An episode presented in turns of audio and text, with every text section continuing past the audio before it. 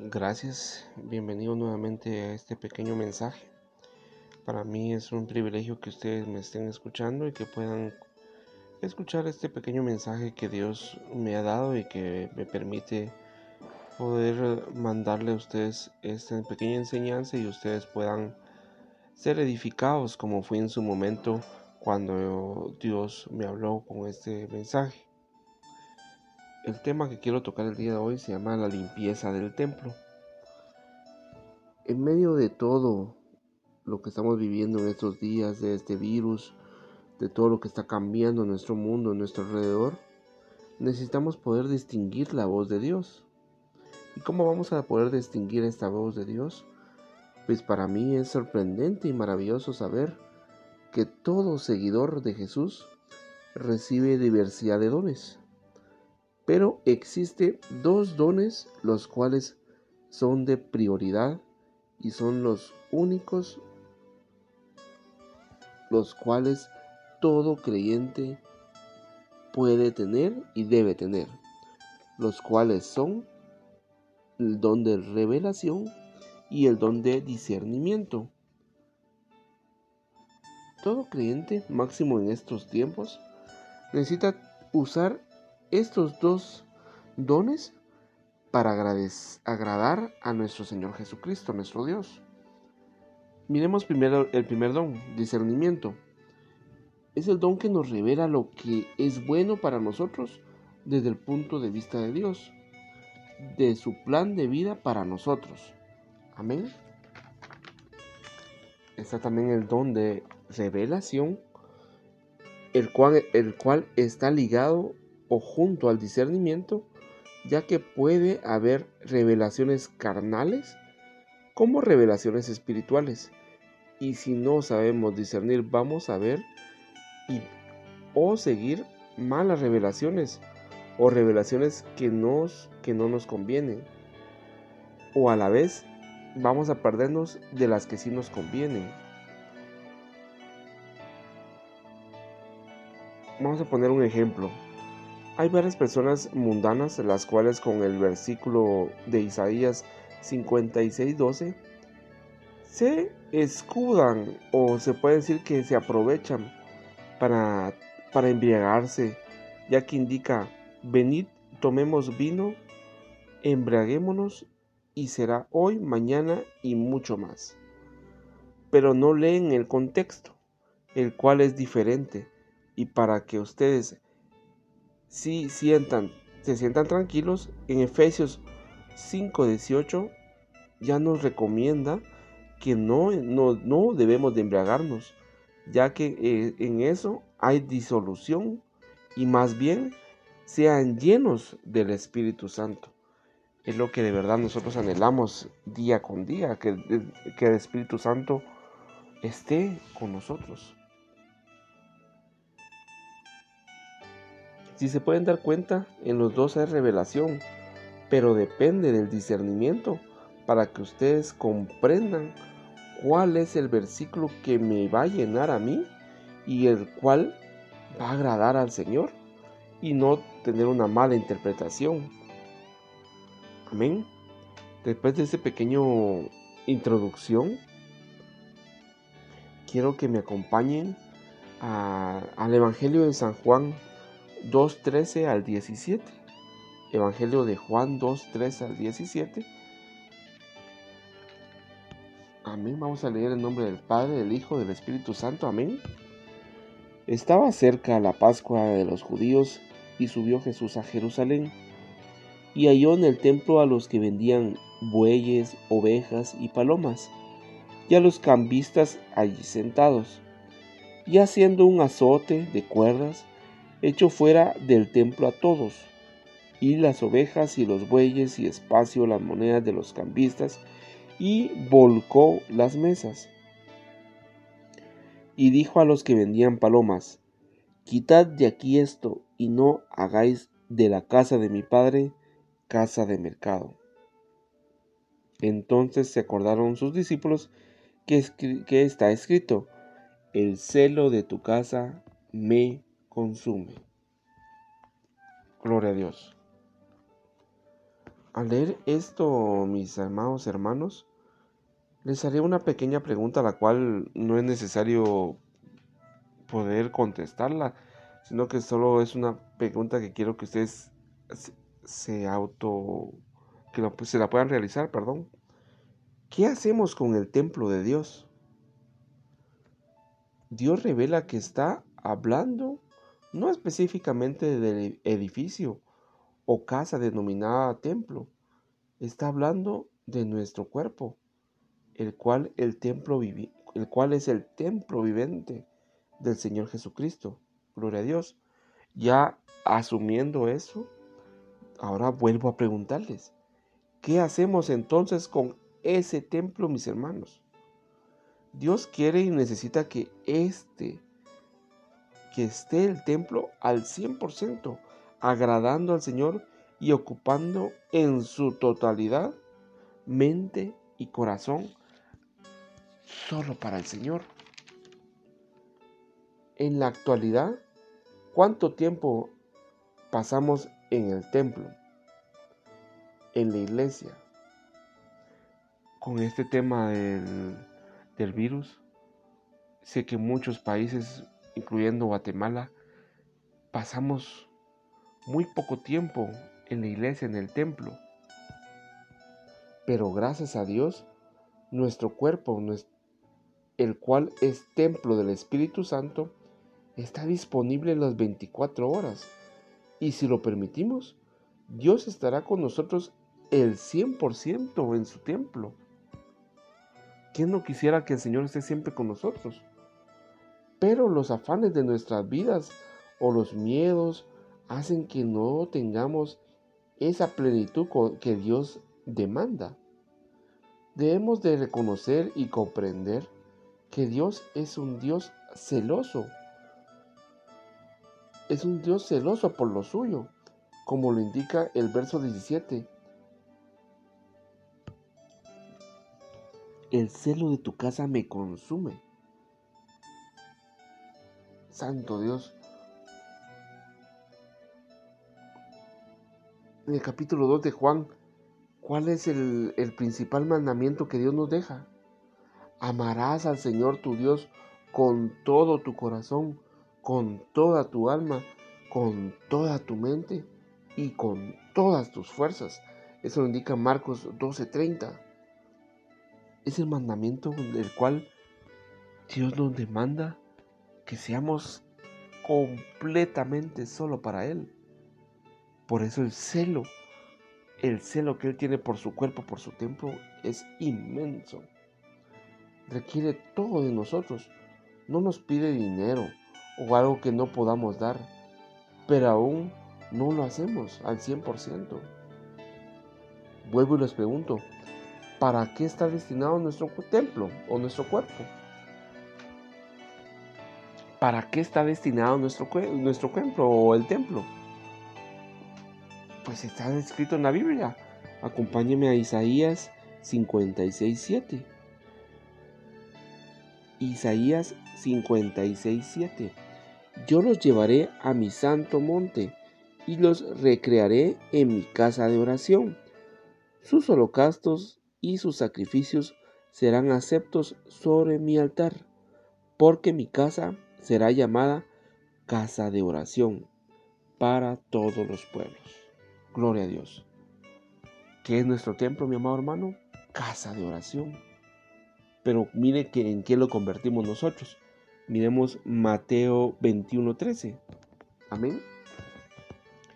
Y les dijo, escrito está, mi casa, casa de oración será llamada, mas vosotros la habéis hecho cueva de ladrones.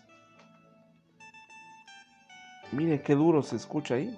Una cueva de ladrones, un nido de ladrones. Por eso les enfatizo, no es necesario venir a la iglesia para iniciar una oración o iniciar una intercesión. Nosotros somos su templo y somos casa de oración.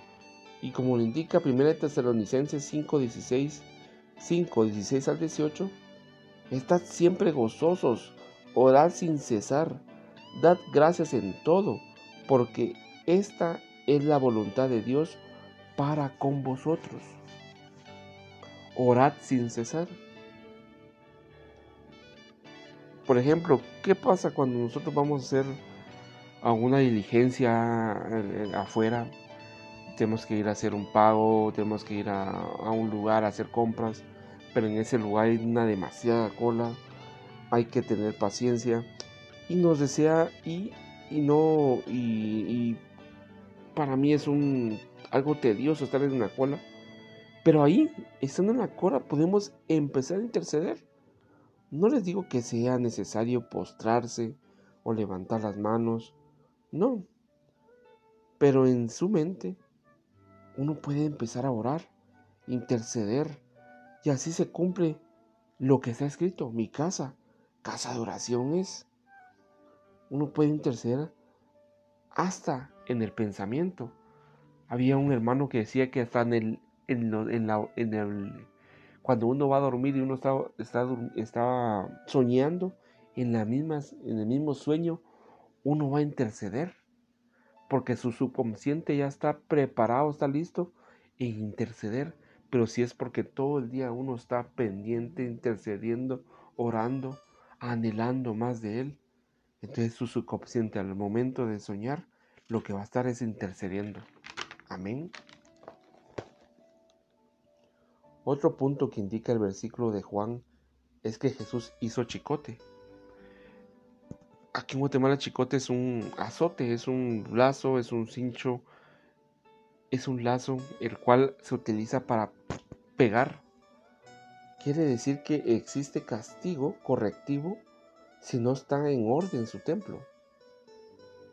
Ya que Jesús al ver su templo con ventas, con cambistas, haciendo negocios, armó cincho y limpió su templo.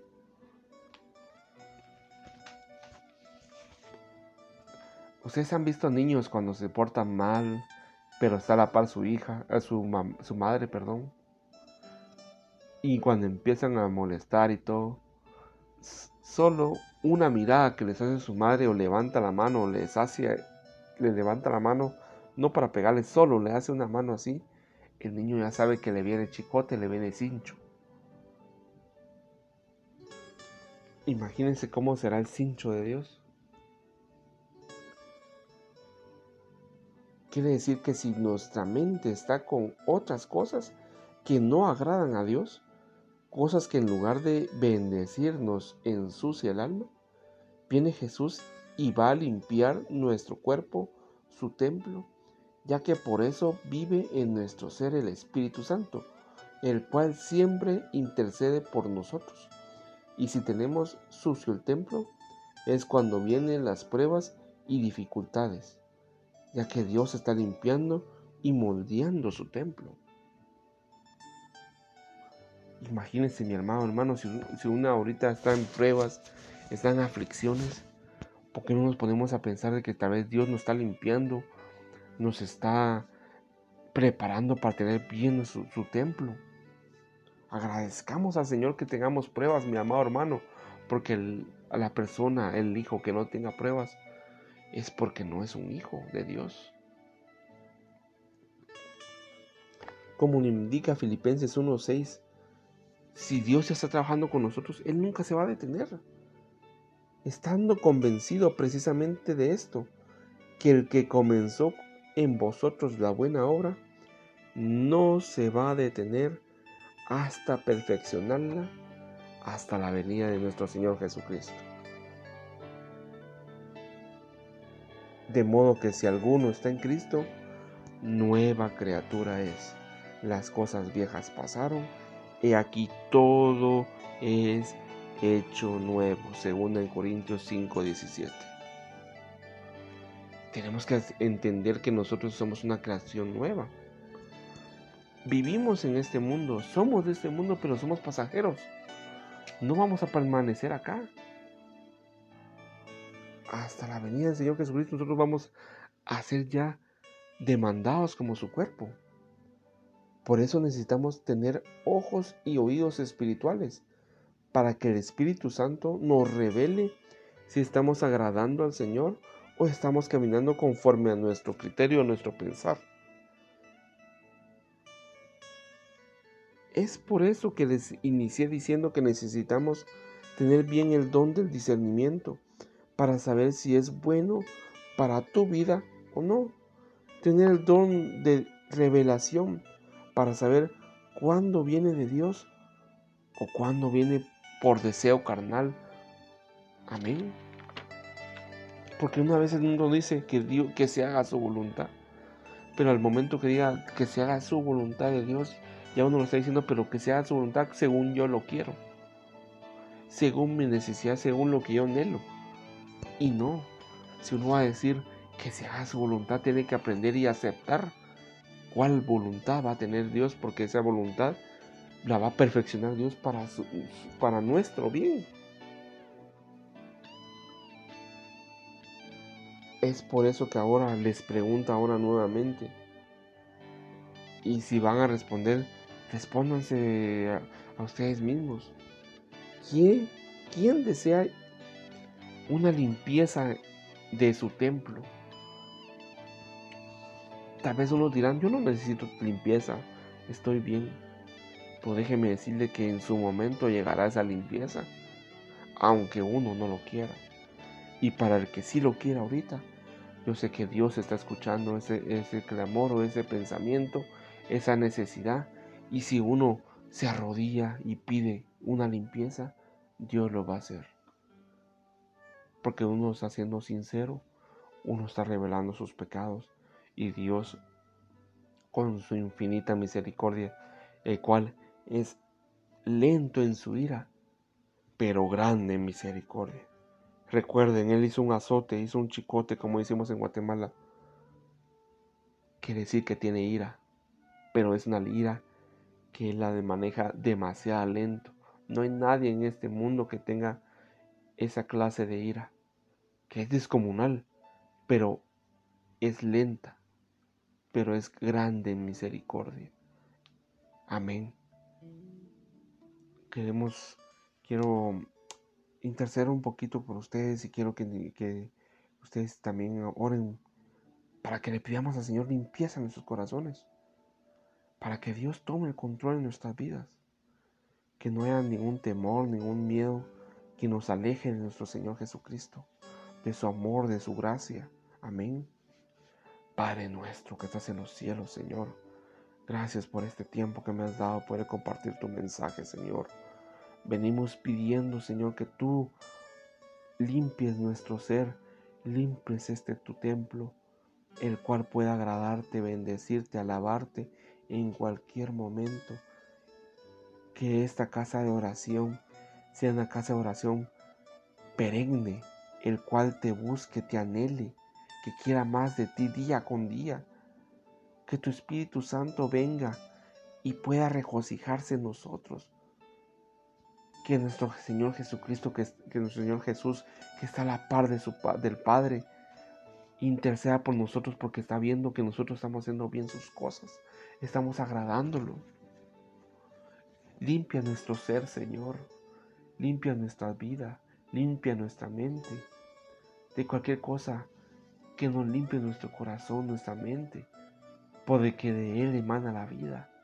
Por favor, Padre Santo, Ten misericordia de nosotros, limpia nuestro ser. Te amamos, queremos agradarte, te queremos bendecir. Anhelamos más de ti, Padre Santo. Gracias, Señor bendito, por tu amor, tu misericordia, Señor. Grande misericordia, Señor, y te amamos con todo nuestro ser. Y sé que tú vas a obrar en nosotros y vas a dando la victoria en cada una de nuestras vidas, en cada una de nuestras peticiones, Padre Santo. Te agradecemos, Señor, por tu amor, por tu bondad, papito lindo. Gracias, Padre Santo, por este tiempo, Señor. Oh, bendito eres, Señor. Gracias, Señor. Amén, Padre Santo.